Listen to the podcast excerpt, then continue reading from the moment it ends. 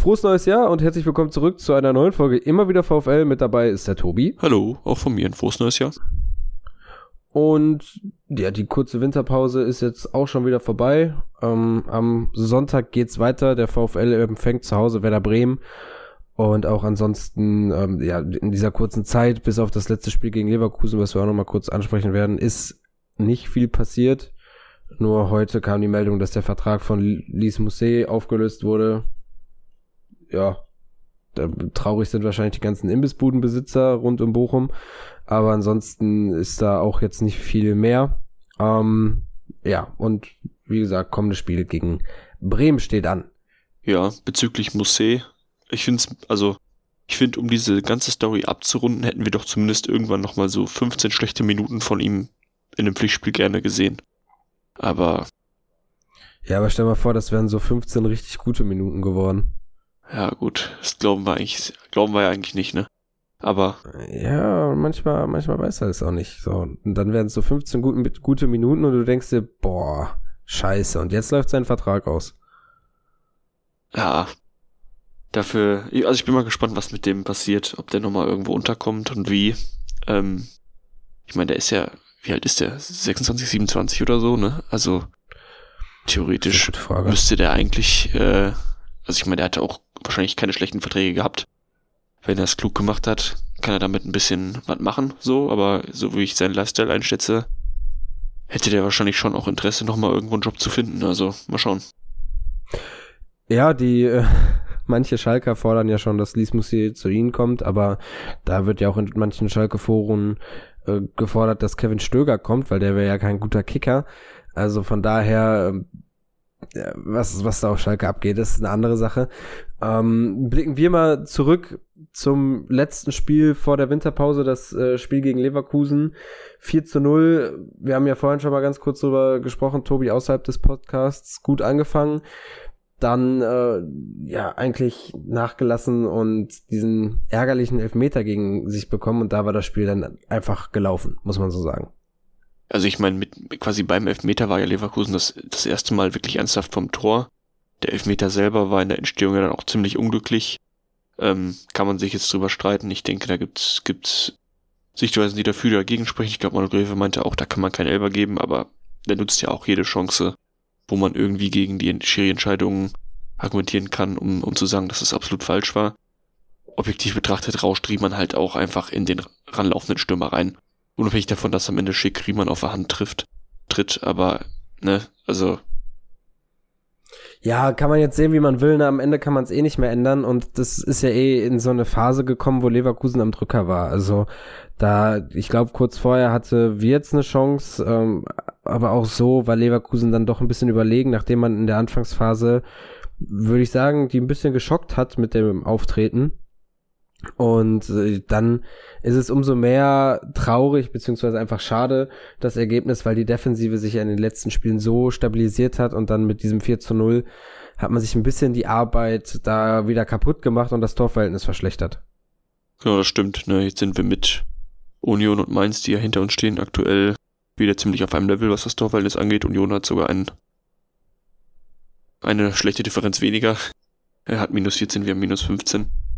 Ähm, ja, insofern ärgerlich, aber gut, Leverkusen ist halt einfach top. Tut natürlich noch ein bisschen mehr weh, dadurch, dass man einfach so gut quasi gestartet ist und wirklich, ich glaube, das haben auch einige Leverkusen danach gesagt, so die erste Phase des Spiels war mit das mutigste und beste, was diese Saison bei ihnen ein Gegner gespielt hat. Aber kannst du halt auch nichts vom kaufen. Nee, äh, das hat dann auch der Kommentator mehrmals gesagt, so jetzt kann der VfL sich nichts mehr von der guten Anfangsphase kaufen. Ja, das kannst du auch nicht, wenn du einzeln verlierst.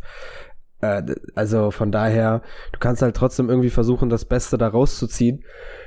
Und gucken, dass du das damit ins nächste Spiel nimmst, dass du halt einfach sagst, guck mal hier, wir haben den Primus der Liga, was Leverkusen ja ohne Wenn und Aber ist. Also wenn man sich das anguckt, die haben drei Unentschieden, keine Nieder Niederlage, zwölf Gegentore nur in dieser Saison.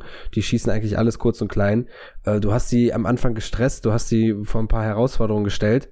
Das musst du so mitnehmen jetzt in die nächsten Spiele, gerade wenn jetzt äh, als nächstes Bremen kommt äh, oder dann hat man nochmal Stuttgart, Stuttgart ohne Gyrassi, vielleicht kann man da irgendwie dann nochmal was machen. Ähm, also die nächsten Spiele sollte man dann weiter eher auf dem aufbauen, defensiv, was vorher war und offensiv äh, auf den ersten Minuten in Leverkusen. Ja, auf jeden Fall. Also man, man, kann, man kann daraus trotzdem was mitnehmen, auch wenn man am Ende so untergegangen ist. Ja, auch wenn man sich danach die beiden Testspiele anguckt, die der VfL ja kurz hintereinander hatte, gegen Groningen und gegen Arnheim, da wurde dann da auch wieder deutlich, dass die Defensive eigentlich recht gut spiel steht, wobei gegen Groningen muss man ja sagen, das war jetzt nicht die erste Elf, die auf dem Platz stand, das waren eher so die Reservespieler, denen dann mal da die Chance gegeben wurde, sich zu zeigen. Ähm, da war die Defensive dann, ich meine, es war Losli, der da hinten drin stand, zusammen mit, lass mich nicht lügen, war es Tolber und Oermann und über links halt Danilo.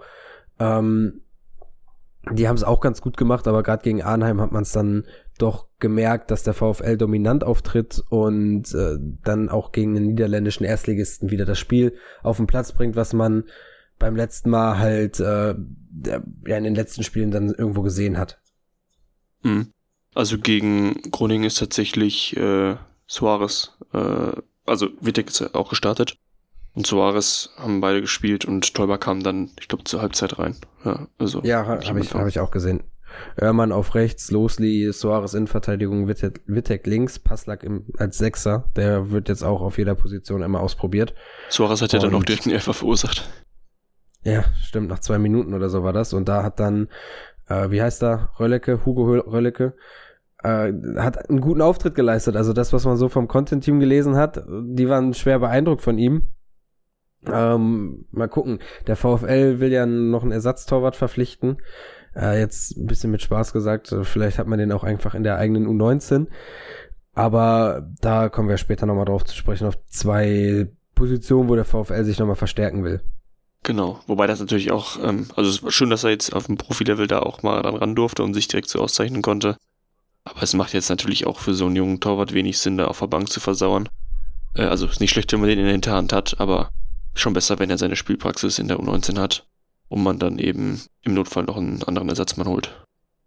Ja, und man darf auch nicht vergessen, Groningen ist ja jetzt nicht Eredivisie, sondern äh, zweite holländische Liga und da auch nicht auf Platz eins, äh, sondern auf Platz sechs. Also von daher ähm, es war ein herausfordernder, herausfordernder Test und es war gut, dass man diesen Spielern dann halt nochmal irgendwo die Möglichkeit gegeben hat, ähm, Entschuldigung, das war jetzt hier gerade der Kicker, äh, der eine Werbung abgespielt hat, den Spielern die Möglichkeit gegeben hat, sich zu zeigen, die jetzt nicht so viel Einsatzchancen bekommen, aber aussagekräftiger war dann irgendwie der Test gegen Arnheim. Ja, das stimmt. Was ja im Unterschied zum Le Leverkusen-Spiel jetzt gegen Bremen dann auch der Fall ist, dass Stöcker zurückkehrt, ne? Der ja da auch äh, gefehlt hat. Ähm, was man jetzt gar nicht so krass gemerkt hat am Anfang. Also zumindest nicht mit der Spielidee, mit der man in Leverkusen spielen wollte. Der wird jetzt gegen Bremen in einem Heimspiel dann auf jeden Fall, äh, oder ist es gut, dass er zurückkehrt und man da eben seinen kreativen äh, Output aufs Spielfeld auch wiederbekommt. Ja, genau. Was man ja auch nicht vergessen darf, jetzt gegen Bremen ist es noch zu früh, aber wer auch bald wiederkommen wird, ist Ivan Ordetz und dann kann der VfL in der Innenverteidigung oder in der Verteidigung quasi mit Bestbesetzung auflaufen. Und ist halt die Frage, inwieweit das dann umgeworfen wird, wenn sich da gerade die ganzen, die Viererkette eingespielt hat. Aber es ist ja nochmal eine weitere Option, die man dann da in der Hinterhand hat. Jetzt gegen Bremen, trotzdem Stöger zurück, das ist Wichtig für uns einfach die Kreativität im Mittelfeld. Stöger ist natürlich einer der kreativsten Spieler der Bundesliga, ich glaube sogar in den Top 5 Ligen Europas. Und äh, den in den eigenen Reihen dazu haben. Klar, unser Offensivspiel ist sehr schwach, aber trotzdem, wenn Stöger fehlt, ich glaube, gerade gegen eine Mannschaft wie Bremen würde das dann sehr enorm auffallen. Ja, auf jeden Fall. Ich meine, in der Offensive muss man ja sowieso ein bisschen äh, kreativer werden. Ähm, das eine ist jemand Paciencia, der war jetzt bei den Testspielen außen vor, bisschen angeschlagen. Da bin ich auch mal gespannt, inwiefern der gegen Bremen wieder komplett fit ist oder teilweise auch noch ein bisschen geschont werden muss. Und ähm, Asano ist natürlich jetzt erstmal für einige Wochen außen vor. Genau, der ist ähm, beim Asien Cup. Da wird ja auch fleißig nach einem Ersatz gesucht anscheinend, also es wird ja gesucht nach einem Ersatztorwart und nach einem Ersatz für Asano. Asano, ähm, da gibt's ja jetzt seit heute das Gerücht mit Borussia Mönchengladbach, dass die Vertragsverlängerung kein Thema mehr ist für den Japaner hier beim VfL oder auch von beiden Seiten. Und äh, dass jetzt der Ersatz, der verpflichtet wird, dann wirklich schon so ein Vorgriff ist für den Sommer. Mal gucken, wer da am Ende kommt. Laut Günther Pohl ist man schon in fortgeschrittenen Gesprächen oder auch laut äh, Philipp Rentsch in fortgeschrittenen Gesprächen, sowohl beim Ersatztorwart als auch beim Ersatz für Asano. Bin ich mal gespannt, ob jetzt vorm Bremen-Spiel noch wer kommt oder erst danach. Ja, also davor wäre natürlich jetzt schon, ist natürlich noch möglich, keine Frage. Aber dass jemand jetzt so kurzfristig kommt, der dann auch so fit ist und so weiter, dass, dass er dann direkt ein Kandidat ist. Ähm, mal schauen. Ja, ähm, das ist halt die Frage, wen man so auf dem Schirm hat. Ich denke mal jetzt nicht, dass man irgendeinen Ersatzspieler dann holt, der, wie du sagst, der nicht fit ist, der erstmal ein bisschen Zeit braucht, um die Matchpraxis zu bekommen. Das wäre eher suboptimal. Dann kann man sich auch sparen, so einen Spieler jetzt für viel Geld loszueisen und dann eher gucken, dass man im Sommer nachverhandelt äh, wenn der eh erst fit ist, wenn Asano wieder da ist. Aber so bleibt es mal abzuwarten. Ich habe jetzt gerade mal beim Liga, bei Liga Insider geguckt. Die gehen davon aus, dass Bero und Jimmy auf den Außen spielen werden. Wie siehst du das denn? Äh, wir haben ja vorne dann noch die Option mit Quateng und Daschner. Wen würdest du denn da gerne sehen als Asano-Ersatz? Also gerade jetzt in einem Spiel gegen Bremen, die ja auch nicht gerade so richtig gut unterwegs sind ähm, und eben in einem Heimspiel bin ich persönlich immer eher für eine bisschen offensivere Lösung. Ähm, ich meine, also Bero presst auch sehr hoch und alles keine Frage, ist auch nicht, nicht, nicht torgefährlich, aber ja, Quateng hat auch ein, ein Tor im Testspiel gemacht und ich fände es schön, wenn er dann mal die Chance von Beginn an hat und quasi wirklich eins zu eins Asano ersetzen darf, so dass man dann eben vorne auch klar mit drei Offensiven spielt es würde mich aber tatsächlich nicht wundern, da ja Stöger zurückkehrt und jetzt die anderen im Mittelfeld es auch alle nicht schlecht gemacht haben, wenn wir wieder mit einem, eben mit allen vier Mittelfeldspielern, Berole das dann ein bisschen offensiver interpretiert, spielen und ähm, ja, dann eben Quateng von der Bank auskommt. Ja, da gehe ich ziemlich mit. Ähm, ich würde auch eigentlich lieber Quateng sehen, dass er es dann nochmal von Anfang an versuchen könnte, ähm, aber ich glaube eher auch, dass es so sein wird wie du ja, du hast gerade schon die Formschwäche oder die, die nicht so starken Bremer angesprochen. Sind ja vor der Winterpause eigentlich seit drei Spielen ungeschlagen gewesen, gegen Augsburg gewonnen, gegen Gladbach unentschieden, gegen Leipzig unentschieden. Aber dann halt jetzt am 7. Januar hatten sie gegen Braunschweig ein Testspiel und da auch relativ mit Erstbesetzung gespielt. Da sind sie 3 zu 1 unter die Räder gekommen. Und Braunschweig ist, ist ja auch wirklich kein Top-Team aktuell. Ja, ja, genau. Und wie du, wie du schon sagst, Braunschweig tut sich ein bisschen schwer in der zweiten Liga. Äh, deswegen, ja, für die Bremer jetzt wahrscheinlich nicht so der beste Start ins Jahr. Das müsste man als VfL ausnutzen und deswegen nochmal so ein Argument dafür, ein bisschen offensiver zu spielen und die zu nerven. Aber ja, ich glaube trotzdem, halt wie du gesagt hast, dass, es auf Bero und äh, Jimmy da irgendwie hinauslaufen wird. Ja, mal schauen. Ich denke, das wird sich im Verlauf der Woche vielleicht noch ein bisschen rauskristallisieren, wobei letztes Jahr selten seinen Ideenpreis gibt, was man auch verstehen kann. Nur, ähm, ja, ich denke, was, was, was wir gerne sehen würden, haben wir besprochen. Muss man dann mal schauen, wie es am Ende kommt. Ich bin auch sehr gespannt, ja. wie, wie Bremen dann auftritt. Die haben ja auch ein paar, äh, paar verletzte Spieler. Ich weiß gar nicht, wie deutlich sind die betroffen vom, vom Asien-Afrika-Cup? Ich glaube glaub gar nicht so. Navigator. Ist halt eher, der ist halt eh nie da. Ähm, wenn man da weiter drauf guckt, ähm, Pieper ist jetzt ein bisschen länger verletzt und äh, ja, das war's dann auch. Ja, okay, also halbwegs, halbwegs solide. Schauen wir mal. Ähm, ich meine, richtig zufrieden sind die Bremer ja auch nicht mit ihrem Kader oder gibt's auch immer wieder ein paar Gerüchte. Boré ist ja jetzt auch äh, noch so ein bisschen die Frage, was mit dem passiert im Winter.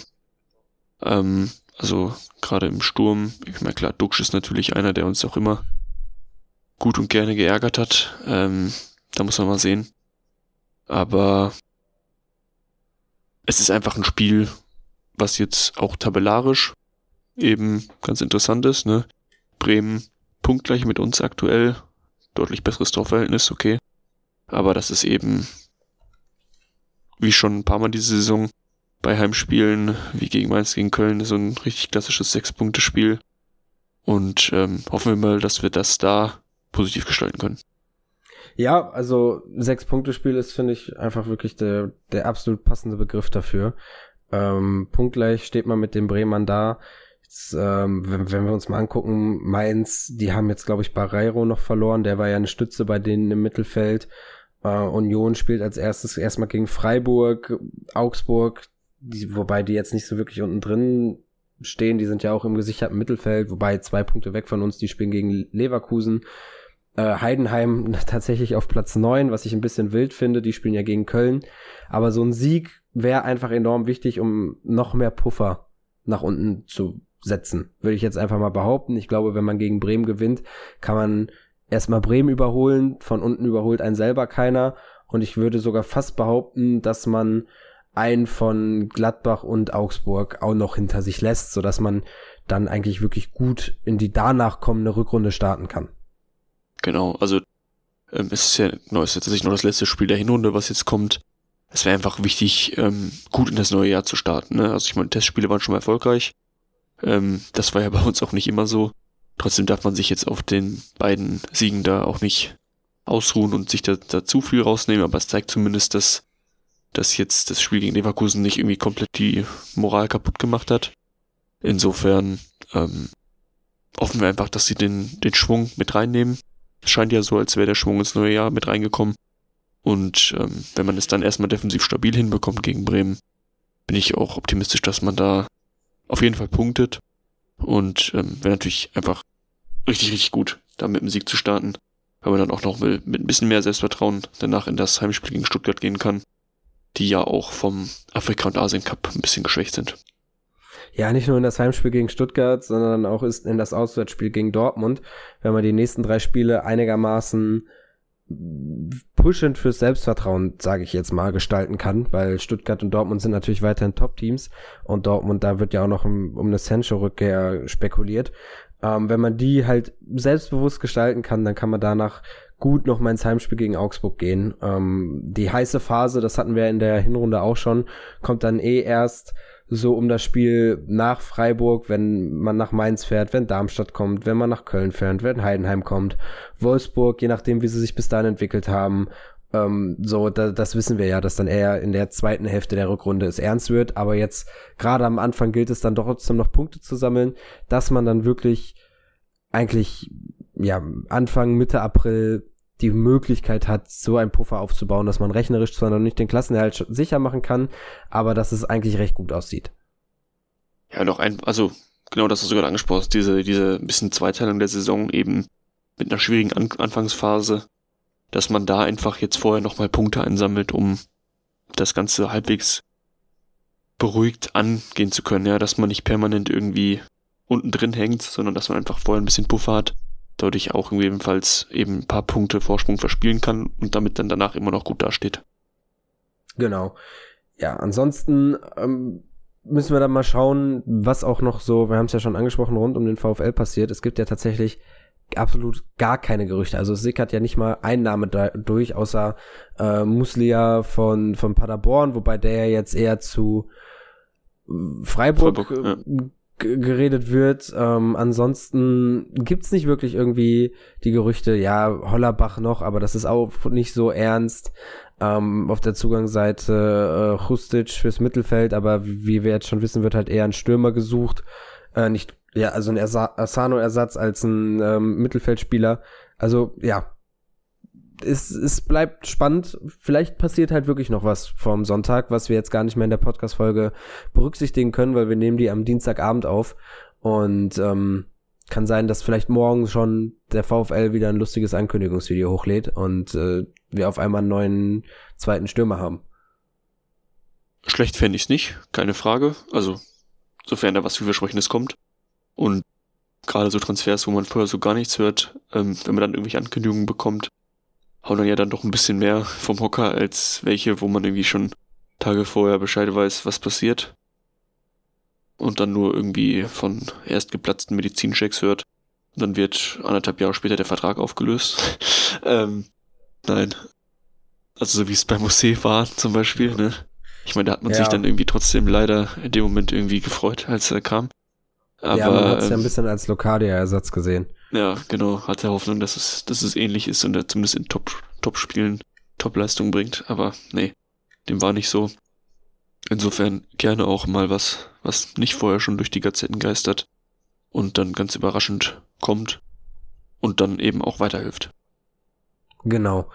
Ja gut, ansonsten, ihr merkt schon, es ist eine relativ kurze Folge. Wir wollen es jetzt nicht irgendwie länger ziehen, als es nötig ist. Ähm, demnächst dann wieder ein bisschen längere Folgen.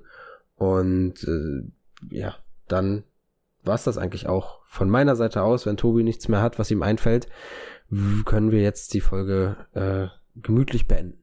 Nee, passt. Sanfter Start ins Jahr. Wie man uns ja auch vorhin schon angedeutet hat, ist einfach noch nicht so viel passiert. Jetzt tief die Testspiele zu analysieren oder noch lange auf Leverkusen zurückzublicken, war an der Stelle jetzt, glaube ich, auch nicht von eurem Interesse. Wir sind alle froh, dass das die deutliche Niederlage ein bisschen in den Hintergrund gerutscht ist. Sind froh über die guten Starts im Testspielen ähm, und hoffen einfach, dass es jetzt am Sonntag ein schönes Heimspiel gibt. Da habe ich nichts hinzuzufügen. Wir hören uns dann wieder beim nächsten Mal. Und äh, Tobi, du kannst deinen Standardsatz sagen. Danke fürs Zuhören. Bis dahin. Ciao, ciao.